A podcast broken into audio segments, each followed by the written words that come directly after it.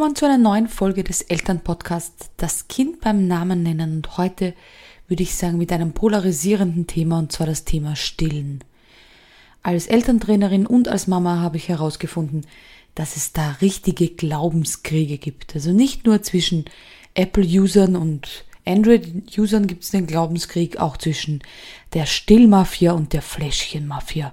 Vielleicht hast du das schon im Freundeskreis erlebt, dass dieses Thema so polarisiert und so oft, ja, ich würde sagen, zum Streit führt unter Müttern, dass ich hier ein paar wichtige Dinge mit dir teilen möchte. Und ich bin gespannt auf deine Kommentare und auf deine Zuschriften, wie du das erlebt hast.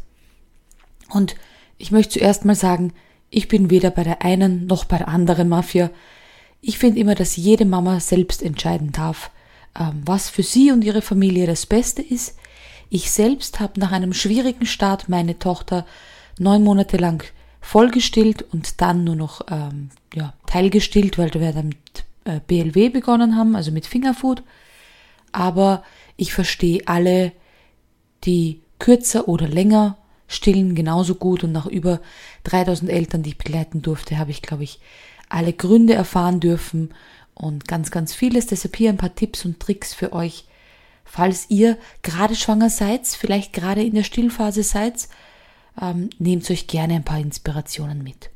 Zuerst, falls du schwanger bist, möchte ich dir nur sagen, es wird leichter manchmal suggeriert, dass das Stillen so easy ist und das ist bei manchen auch so easy. Aber es gibt auch viele, die einen schwierigeren Start haben. Und das sind wirklich viele. Nicht nur ein paar, sondern es gibt wirklich viele, die am Anfang ein bisschen Hilfe brauchen. Falls du schwanger bist es ist, und dann dein Kind auf die Welt bekommst, ist die erste Zeit ähm, noch keine Milch eingeschossen. Das kommt auch immer darauf an, ob es eine natürliche oder eine Kaiserschnittgeburt ist. Bei der Kaiserschnittgeburt schießt manchmal die Milch ein bisschen später ein. Aber schon ab dem Zeitpunkt der Geburt ist das berühmte Kolostrum, also die Vormilch da.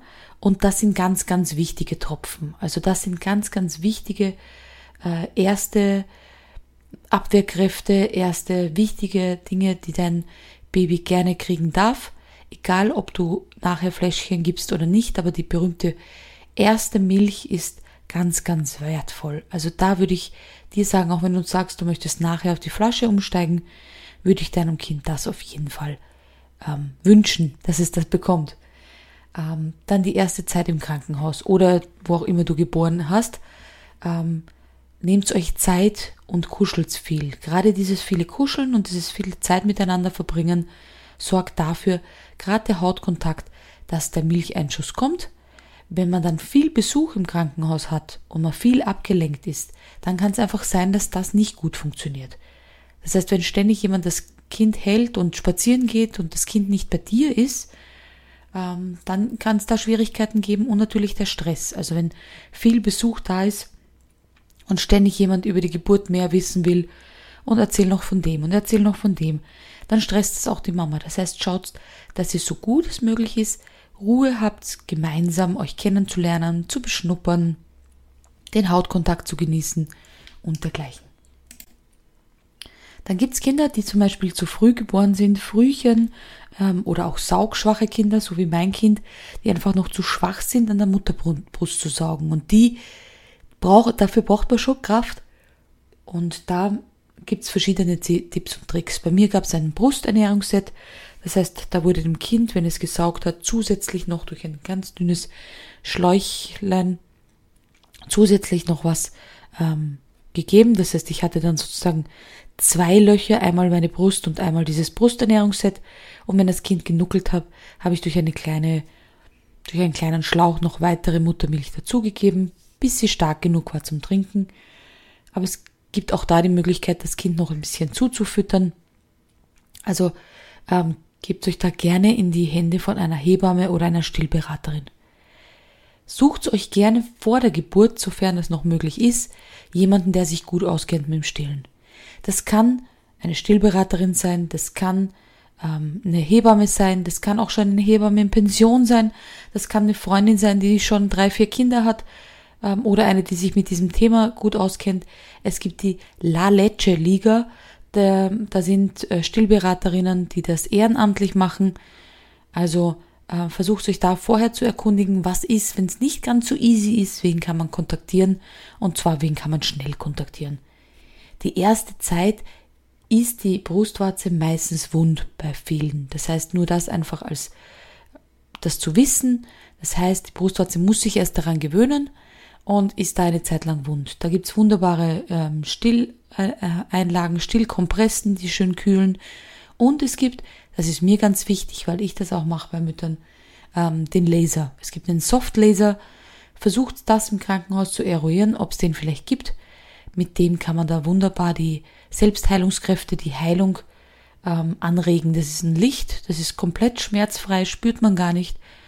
Aber es ist so ein stark gebündeltes Licht, dass das einfach die äh, Zellteilung, also die Hautbildung ähm, unterstützt und euch da einfach äh, positiv, dass das Stillen weitergeht. Weil wenn man so Schmerzen hat, stillt man dann nicht gerne. Und wenn man nicht gerne stillt, dann bildet sich auch keine Milch und dann beginnt der Teufelskreis. Gut, und wenn die erste Zeit geklappt hat, dann ist meistens das erste schon überwunden. Ich sage immer, du musst so vielleicht zehn Tage, zwölf Tage durchhalten. Dann meistens funktioniert das wunderbar und man ist schon ein eingespieltes Stillteam. Und dann gibt es einfach viele Vorteile, die ihr habt, wenn ihr Muttermilch habt. Das heißt, ihr könnt Muttermilch ins Badewasser geben. Ihr könnt mit Muttermilch ähm, den Nabel behandeln. Ihr könnt mit Muttermilch ähm, die Augen behandeln, den Schorf behandeln. Alles Mögliche, was sozusagen ein bisschen Unterstützung braucht, der Heilung, kann man wunderbar mit Muttermilch unterstützen, weil da wahnsinnig viele ganz, ganz wichtige Stoffe enthalten sind. Ähm, zu wissen einfach auch, warum ich so für die Muttermilch plädiere, ist einfach, dass sie sich wunderbar anpasst an die Bedürfnisse des Kindes. Man kann sich das ungefähr so vorstellen, dass beim Saugen das Kind ganz kleine Mikrostoffe, Botschaften wieder zurück in die Brust spuckt, ist jetzt übertrieben, aber ihr wisst, was ich meine, zurückgibt an die Mama, der Körper der Mama das scannt und dementsprechend auch die Milch dann produziert.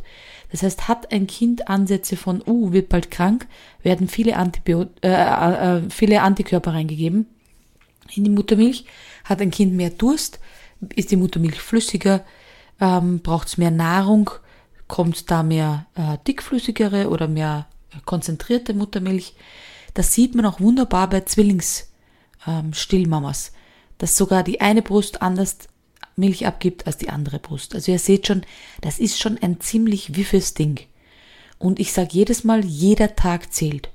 Jeder Tag, den ihr weiter stillt und ihr sagt, ich probier's, ich probier's. Und bitte, wie gesagt, gerne auch Unterstützung holen. Wenn zu wenig Milch einschießt, kann man das auch noch mit Stilltee und verschiedensten ähm, Dingen unterstützen, natürlichen. Und da zählt jeder Tag, dem ihr eurem Kind die Muttermilch gebt, ist ein Tag mehr, wo es diese Antikörper bekommt und diese Nährstoffe bekommt.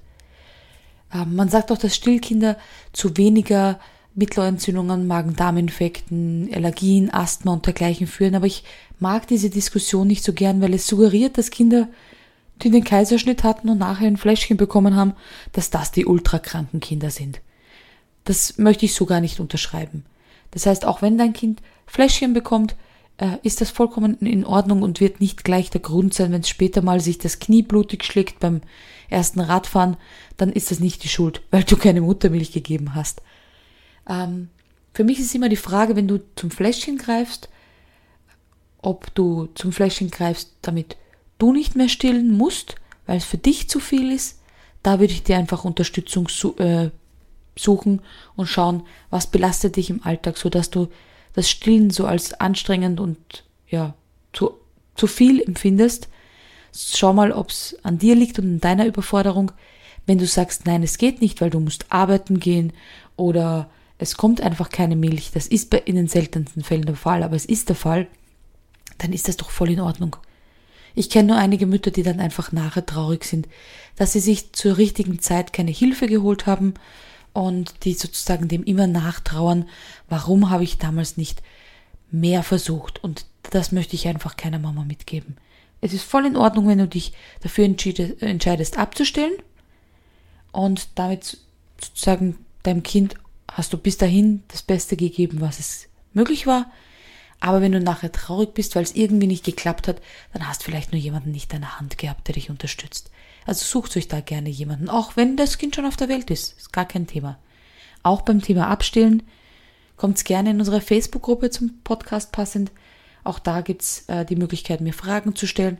Auch beim Abstillen ähm, gibt's Schritt für Schritt Vorgänge und es muss nicht so sein, dass man plötzlich ähm, dem Kind die Brust verwehrt und dann nächtelanges Geschrei hat. Auch das darf Schritt für Schritt und sanft funktionieren. Ja, das war's für mich für die wichtigsten Dinge. Das heißt, ich möchte dir mitgeben, Muttermilch ist mehr als nur Nahrung. Das ist Nähe, das ist Medikamente, wenn man so sehen möchte, natürliche Medikamente, weil das von den Antikörpern hier stark konzentriert ist. Es ist super für Hausmittelchen, das heißt, alles mit der Muttermilch kann man wunderbar auch kleinste Wehwehchen ähm, reparieren und unterstützen. Aber es ist genauso in Ordnung, ähm, wenn du sagst, okay, geht nicht mehr, ist nicht mehr möglich. Dann einfach Hilfe suchen, wenn du noch weiter stillen möchtest und wenn du nicht möchtest, dann ist es deine Entscheidung und ist vollkommen in Ordnung. In Deutschland ist das durchschnittliche ähm, Stillalter, also wie lange Mütter stillen, liegt dann ungefähr bei sechs bis acht äh, Monaten, wobei das immer weiter runtergeht zwischen drei und fünf Monaten. Das heißt, es rutscht immer mehr ähm, zum Kurzzeitstillen, würde ich sagen. Es gibt das Langzeitstillen, das ist über einem Jahr stillen, was genauso vollkommen in Ordnung ist.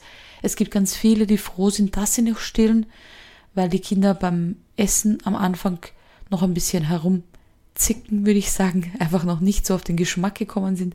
Die sind froh, dass sie stillen können, aber es gibt, wie gesagt, ja auch die Möglichkeit des Fläschchens dazu füttern. Also wie ihr seht, niemand muss verhungern, Gott sei Dank bei uns. Passt als Stillmama darauf auf, dass ihr genug esst und trinkt. Wenn ihr eine Freundin habt, die gerade geboren hat, dann bringt ihr einfach mal was zu essen mit. Gerade Mamas in der Anfangszeit im Wochenbett vergessen das und auch die Nahrung und das regelmäßige Trinken haben was damit zu tun, wie gut das mit der Milch funktioniert. In diesem Sinne wünsche ich euch eine wunderschöne Stillbeziehung. Nutzt als Mama auch die Zeit, gerade wenn ihr stillt, ein bisschen zur Ruhe zu kommen. Ihr könnt ja nicht so viel mehr tun währenddessen, auch wenn ich weiß, dass man das kann als Mama, aber nutzt diese Zeit auch ein bisschen, um mit eurem Kind in Kontakt zu gehen. Und das kann man natürlich auch wunderbar, wenn man ein Fläschchen in der Hand hat. Kuschelt schön. Bis zur nächsten Podcast-Folge. Eure Elterntrainerin Anita.